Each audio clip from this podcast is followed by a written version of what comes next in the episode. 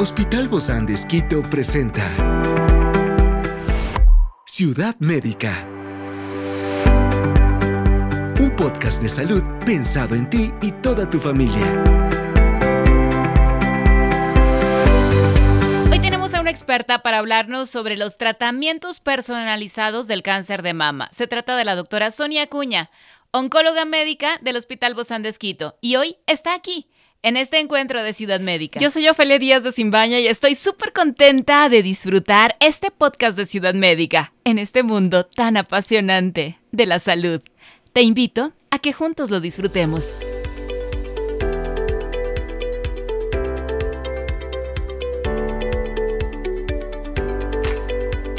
La lucha contra el cáncer de mama ha experimentado avances significativos en las últimas décadas, transformaciones en el enfoque terapéutico, también tratamientos altamente personalizados. Por eso el día de hoy contamos con la grata presencia de la doctora Sonia Acuña, oncóloga médica con el tratamiento personalizado en el cáncer de mama desde esta mirada oncológica. Gracias, querida Doc, por acompañarnos. Bienvenida. Pues es un gusto poder estar nuevamente contigo, Ofe, en este gran programa. Muchas gracias. Muchísimas gracias, querida Doc. Siempre se sabe que esto es, hablemos un poquito de qué es exactamente el cáncer de mama para entrar a, a realmente hablar de esta personalización del tratamiento. Bárbaro, me parece un tema súper interesante porque si bien sabemos eh, que el cáncer de mama es eh, una tumoración que se presenta en, en cualquier parte del, de la mama, que puede ser presente en hombres o mujeres, con mayor frecuencia obviamente en mujeres y en menor incidencia o menos probable en el hombre, pero también lo tiene presente. El cáncer de mama se define como la alteración en el crecimiento de las células que normalmente están, componiendo el, tejido mamario. Llega un momento en que eh, la, la, manera de proliferar o de crecer la célula eh, tiene un daño y empieza a, haber un descontrol en el crecimiento y hay varias células que están creciendo de manera desmedida. Y se presenta esto de, de manera visual a la persona como un tumor o como una masa que se puede ver o palpar en el seno y bueno, en dependencia de cómo vaya a, consultar al médico, obviamente va a haber un diagnóstico temprano o puede ser un diagnóstico tardío. Claro, que justamente eso es lo que queremos, ¿no? Que el diagnóstico sea temprano. Y aquí es muy importante estos factores clave que deben considerarse al personalizar este tratamiento del cáncer de mama, porque obviamente, Doc, quizá hay muchos mitos sobre el cáncer de mama y sobre los tratamientos, ¿no? Y las consecuencias que hay. Pero ahora ustedes tienen una forma específica y personalizada de tratar a cada uno de los pacientes. Si bien el cáncer de mama eh, está, ha estado presente desde años muy, muy pasados atrás y el tratamiento era de una manera general, cada vez los avances científicos se ha logrado tener drogas que tienen mayor efecto sobre estos tumores y sobre todo que van enfocados a poder intervenir en el proceso de crecimiento de la célula que está alterada. Entonces, eh, si bien la quimioterapia sigue siendo un, enfoque terapéutico fundamental en un cáncer de mama, se ha ido avanzando no solo en la parte de, de, dar una terapia más dirigida, más eh, enfocada al tipo de tumor que tiene la paciente, sino también a los tratamientos coadyuvantes que ayudan que la paciente pueda tolerar lo mejor posible el tratamiento. Porque si vamos a años atrás, el, cáncer de mama, eh, el tratamiento era eh, algo insoportable, vamos a decirlo, porque en realidad las pacientes no tenían una buena calidad de vida al tener que recibir la quimioterapia y a la vez estar con náusea y vómito eh, todo el día, sin poder comer, tirados en la cama. Era algo que las pacientes obviamente no, no podían tolerarlo y eso, eh, gracias a Dios, cada vez se ha ido implementando medicamento que puede tolerar mejor la paciente y a la vez reintegrarse en una calidad de vida en el que pueda, en el que pueda recibir el tratamiento de una manera mm, tranquila, sin mayor susto del paciente o de la familia del paciente. Y ahora, con todos los avances científicos que tenemos, el cáncer de mama ya no solo es eh, el nombre cáncer de mama, ahora ya tiene apellido, como yo les suelo decir a mis pacientes, porque en realidad podemos en, el mismo, en, la misma biopsia, que es de tomar una muestra de tejido del tumor, podemos hacer un estudio más específico para ver qué tipo de de mutación, qué tipo de, características tiene ese tumor. Y esto nos ayuda, ha sido de, ayuda fundamental en los tratamientos porque con esto podemos enfocar a la paciente a dar tratamientos que van a tener un mayor beneficio, una mayor respuesta en cuanto a su enfermedad.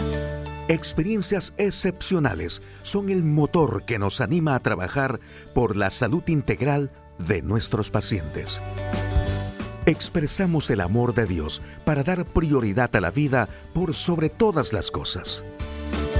Seguimos con nuestro compromiso, la seguridad del paciente. Hospital Bozán de Esquito, a la gloria de Dios y al servicio del Ecuador.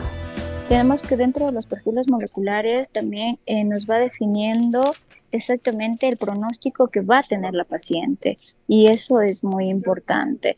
Para no meternos mucho en la parte científica, lo que nos ayuda definiendo este perfil molecular es si este, este tumor está presente con eh, receptores hormonales y así poder darle terapia hormonal a la paciente, que es dar una pastilla y que esa pastilla en realidad se tolera bastante bien o en aquellas pacientes que tienen una proteína que se denomina HER2, si está presente en este tipo de tumor, pues las pacientes tienen la probabilidad de recibir, deberían, mejor dicho, recibir un tratamiento específico para esta, esta molécula, que es el HER2 que está alterado, y dentro de ello tendrían que recibir el pertuzumab o trastuzumab, que son moléculas eh, que se ponen por vía intravenosa o subcutánea y se toleran muy bien y tienen una respuesta fundamental en aumentar la sobrevida de las pacientes. En este sentido, y esto es súper importante porque a veces estas pacientes ya se autodiagnostican, ¿no? Sin que vayan a la consulta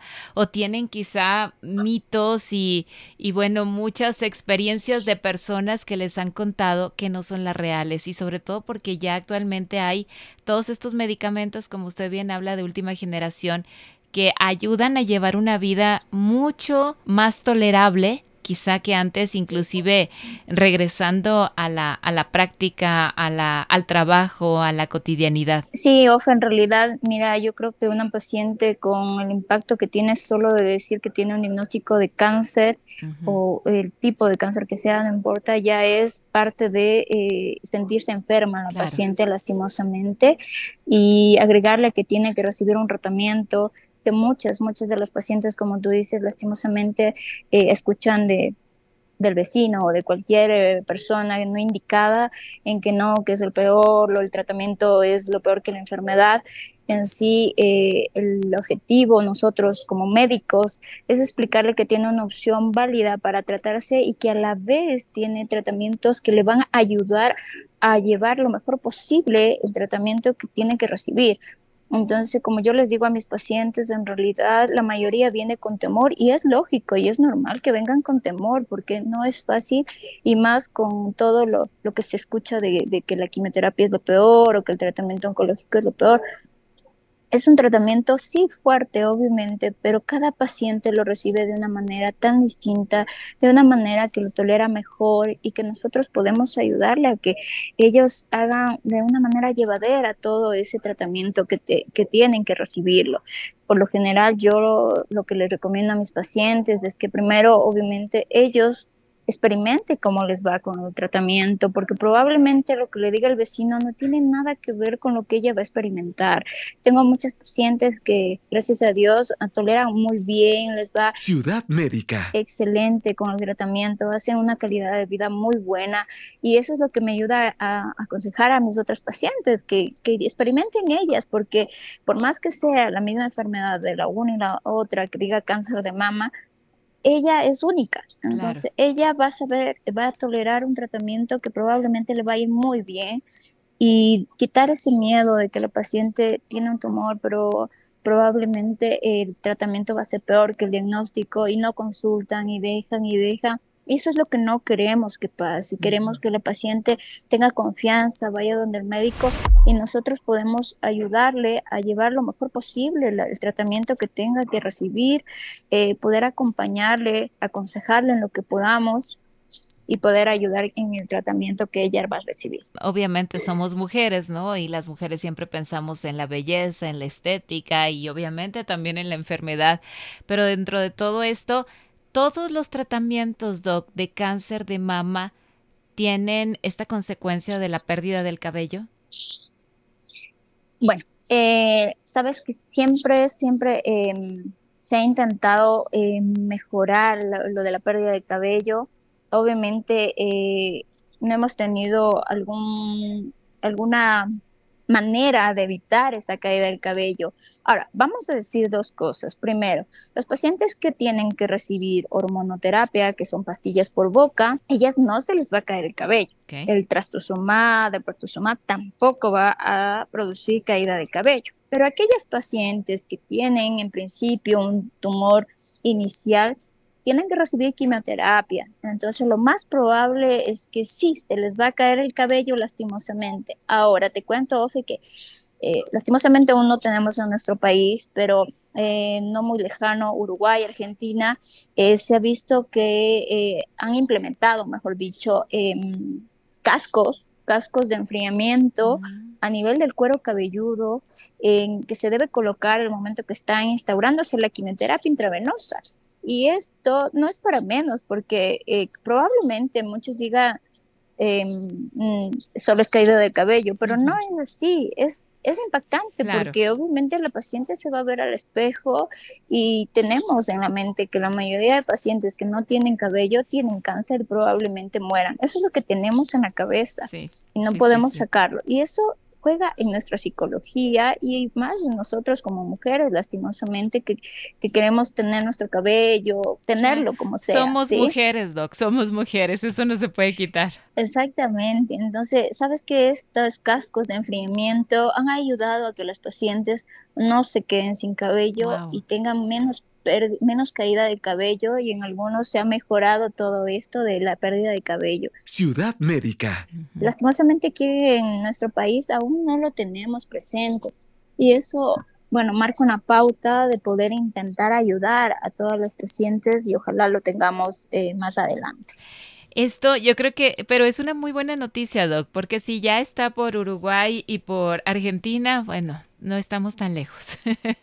no estamos tan lejos y ojalá que muy pronto también pueda, pueda llegar. Y me alegra saber que hay estos eh, grandes avances para presentar esta personalización en el tratamiento que se están abordando de manera práctica en la clínica con ustedes y que esta personalización del tratamiento creo que sí afecta de manera positiva en los pacientes con cáncer de mama, en las pacientes. Yo pienso que cada cosa que por mínima o pequeña que parezca, mientras sea para ayudar a los pacientes que puedan conllevar un tratamiento de la manera más normal, podríamos decirlo, y que ellas puedan reinsertarse con una buena calidad de vida en cada cosa que van haciendo día a día de su vida, pues es lo mejor que puede pasar, sea muy pequeña, que probablemente para muchos será insignificante, pero para un paciente es muy grande todos los avances que se vayan dando. Definitivamente, cada avance ya es una victoria y esas victorias cuentan porque se van acumulando en la vida del paciente y en la vida también toda la gente que está alrededor. Muchísimas gracias, doctora Sonia Acuña, oncóloga médica del Hospital Bozán de Esquito. Un fuerte abrazo. Gracias, fue un gusto haberte acompañado y a todos también. Gracias. Esta es una producción del Hospital Bozán de Esquito con el apoyo de HCJB. Encuentra este podcast de salud en las redes sociales como Spotify, SoundCloud y todas las plataformas digitales. Gracias por acompañarnos en este capítulo de Ciudad Médica, un espacio para tu salud. Hasta la próxima.